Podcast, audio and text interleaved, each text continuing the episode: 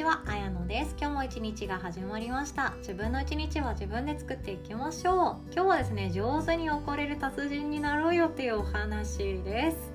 怒りとか切れるとかいろんな言い方があると思います。私たちは生きているだけでイライラするなとか怒りから来た文句の一つでも言ってやりたいわっていうことってあるかもしれないんですけどまず大前提としてとっても大切なことっていうのが怒りっていう感情怒るっていうことって人間にとってめちゃくちゃ大事な感情っていうのは聞いたことありますかね？で私はですね、えーと、この音声配信を始めた頃はアンガーマネジメントめっちゃ興味があって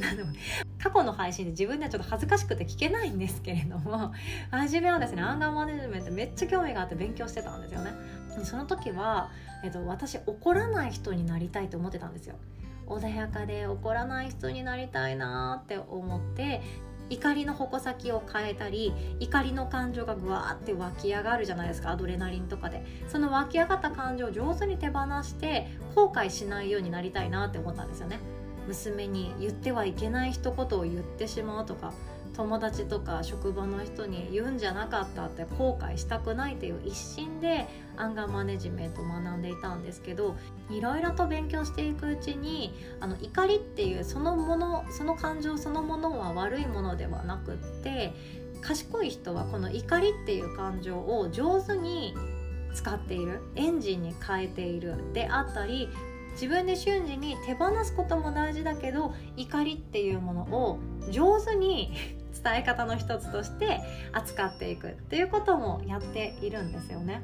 脳科学の先生の中野信子先生とかも本で書かれていて私もその中野先生が書かれている本の子供向け版とか大好きで子供と読んでたりするんですよねその時にも何でも書かれているのが賢く切れようっていう感じの言葉があるんですよねで賢く切れるって何かっていうと状況を素早く判断して絶妙なタイミングで上手に言葉を選んで賢く切れる。つまりきつい言葉をもう考えずに相手にぶつけるんじゃなくって相手が泣けばいいとか相手の心をどうにかしてやろうとかそういう気持ちが元になってるんじゃなくって相手を傷つけたりとか打ちのめしたりするようなことではなくって正しくそして相手を説得させて相手に感情を正しく伝える。そんなイメージかなと思うんですよね。だからこそいい切れ方。いい怒り方っていうのは正当な怒りであって相手に強くこちらの意見気持ちっていうものを伝えるためのものですよってことなんですね。で逆に私がよくやってしまった悪い切れ方ダメな怒りっていうのは何かっていうと自分本位の勝手な怒りなんですよ。例えば、えーと寝不足で朝ちょっと寝坊しちゃって急いで行って急いで保育園に子供を送んなきゃいけないから子供にちょっとこれやっといてね自分で準備しといてねってやったけどぼーっとテレビ見ててやってなかったっていう時に身勝手な怒りを私はぶつけることがありました。情けない。情けないです。これって日によって違うんですよ。自分が寝不足だからとか自分に嫌なことがあったからとか例えば、え理不尽な連絡が入ってくるとか、えーと、予期せぬ事件に巻き込まれるとか、えーと、面倒な仕事が1個増えるとかいろんなことでですね私はもう本当にメンタル弱小なのでちょっとしたことでですねあってなるんですよね。そのあってなった時に子供が何かしらハプニングを起こしてきてしまうともうタイミングよく私は身勝手な自分本位な怒りっていうのを相手にぶつけていたんですよね。だから私の場合は悪い切れ方だったんですよ。そもそもなんですけどこの切れるタイミング怒る怒りたくなるその怒りの感情が爆発するっていう言い方がいいかなと思うんですけどそれって人によって違いますよね。人によって違っていてそれが何かっていうと普段のそのマインドフルネス時間とかそんなんじゃなくて心のバケツ器の大きさが違うそうです。でこのバケツがちっちゃいとまあ、悲しみとか苦しみとか理解されない寂しさとか私ばっかり我慢してるのにっていう被害妄想とかいろんなバケツの中に感情が入っていくと溢れる時にそれが怒りとなって溢れますよっていうことなんですよね。でも大きいバケツだったら自分がいろんな感情を持っていたとしてもうんまあそんなこともあるよねっていう余裕がまだ残っているので上手に対処することができていやでもそれは違うんじゃないっていう正当な怒りを正しい切れ方 正しい怒り方で相手に伝えることができる。正しい伝え方が話し方ができるっていうことなんですよね。でこの器の大きさっていうのが日々の私たちの生活習慣って言われています。セロトニン作っていますか？朝日を浴びるであったり腸内環境を整えるその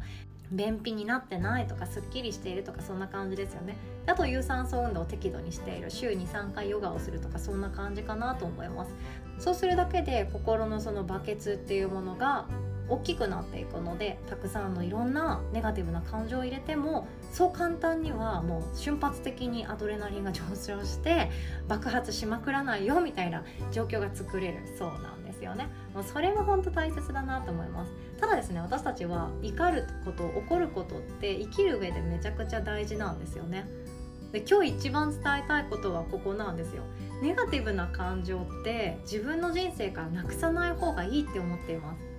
私も取り扱いが苦手なのがこの怒りとか切れるとか、えーと、怒ってしまう自分のことがすごく嫌になっちゃうとか怒ってしまう自分がもう見たくないとかそういうことになっちゃうんですけどもこの怒りとか苛立ちとか腹立つイライラするっていう自分にとってはもう本当に消え去ってほしい感情ってないと大変なことになっちゃうんですよね。で怒りっていうのがそのよく言うのが怒りの感情がなくなると人間って危険を察知できなくなってしまうというふうに言われているんですよね。自分のその命を守るための行動の一つが怒りっていう感情をアドレナリンをぐーんと押し上げて爆発させるっていうことなんですよね。怒ることでめちゃくちゃ筋肉って硬直するんですよ。めっちゃ筋肉硬くなるんですね。特に人がもう本当にこの人どうにかしたろかって怒ってる時って大腿四頭筋っていう太ももの上側の筋肉がめっちゃ硬くなるっていうふうに言われています。筋肉が一気に硬くなるくらい怒りっていう感情ですっごいエネルギー持ってるんですよね。だからこの自分の命を守るために相手と戦うとか自分の身を守るとか人間に備わった機能の一つですよね。怒りがあるからこそ自分の心も守ろうとすること。これちっちゃい頃とか記憶の断片的に残ってませんかね？なんか例えば私だったら喧嘩あんまり好きじゃなくて平和主義なので喧嘩したくないんですよ。で先生からもできれば怒られたくないな面倒くさいからって思って小学生とかって生きてきたんですけれどもなんかだから人から見たら穏やかそうだよねとかってよく言われてたんですよね。でも実際自分そうじゃなくってなんか自分の中でそのなんか嫌なこと言われたんでしょうね。なんか嫌なことを言われてなんか言いやすい対象だったから多分言われたんですけどそれが募りに募って自分のこの心もう心がもう辛い辛いで多分言ってたんでしょうね。それを怒りっていうエネルギーに変えることによってその相手多分意地悪してくる男の子だったんですけどその子たちに向かって今もう記憶には残ってないんですけど相当ひどいことをぶちかましたことがあるはずなんですよ。でもこれは自分が普通に平常心保って言える言葉では全然なくって怒りっていう感情があった頃こそそんなこと言わないでってあったりなんかあんたたちの方がさみたいな感じで多分攻撃ができたんでしょうね言葉で。殴り合いとかしてないんですけど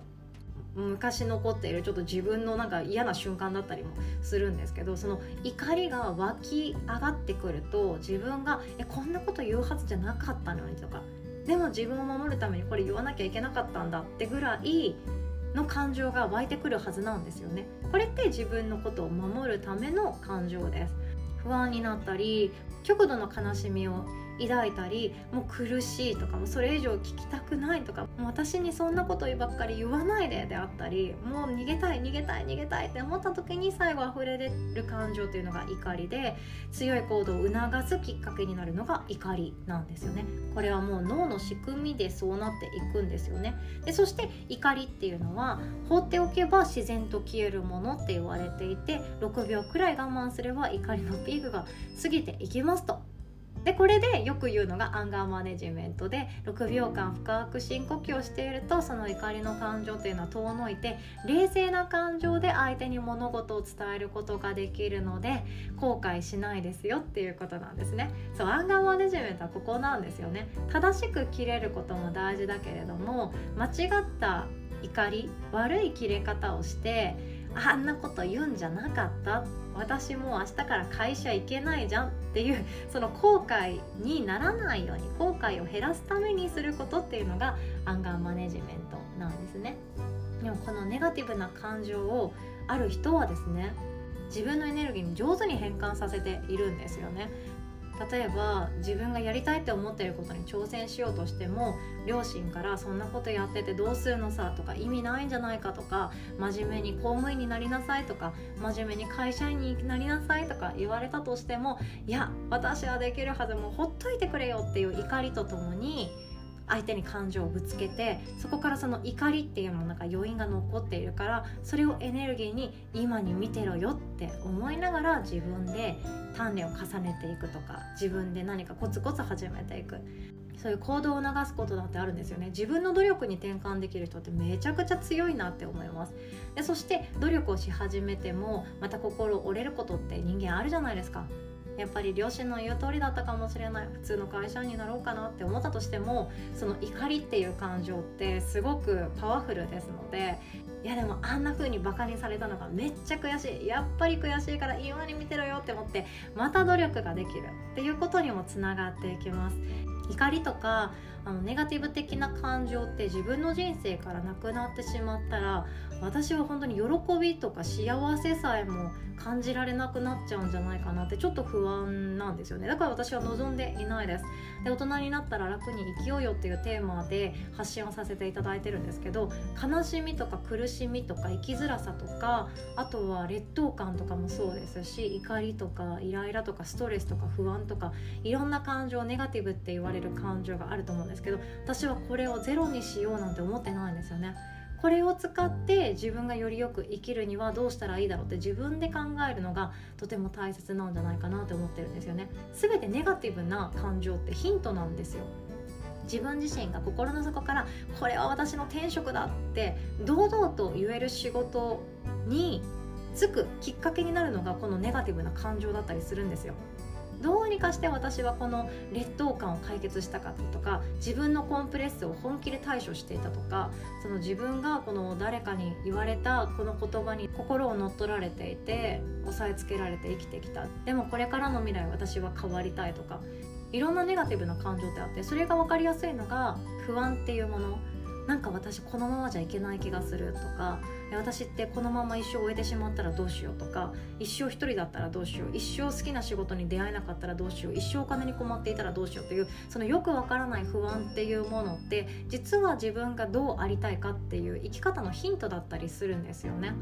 じゃあ1年後はその不安とおさらばしてるために今できることは何だろうって考えて行動していくためのヒントなんですよ。この不安っていうものをなかったことにしたり不安をただごまかすだけに毎日を忙しくしてしまったりなかったことにするっていうのは本当おすすめしないですね。ネガティブな感情って上手に付き合っていくと自分の人生が面白くなっていくかなって思っていますしありたい自分像にもっともっと早く近づく手段だと思っています。なのでこれからもネガティブな感情っていうものは上手にお付き合いしていきましょう。ということで今日はこんな話でございました。最後までお聴きくださりいつも本当にありがとうございます。お互い素敵な一日を作っていきましょう。おしまい。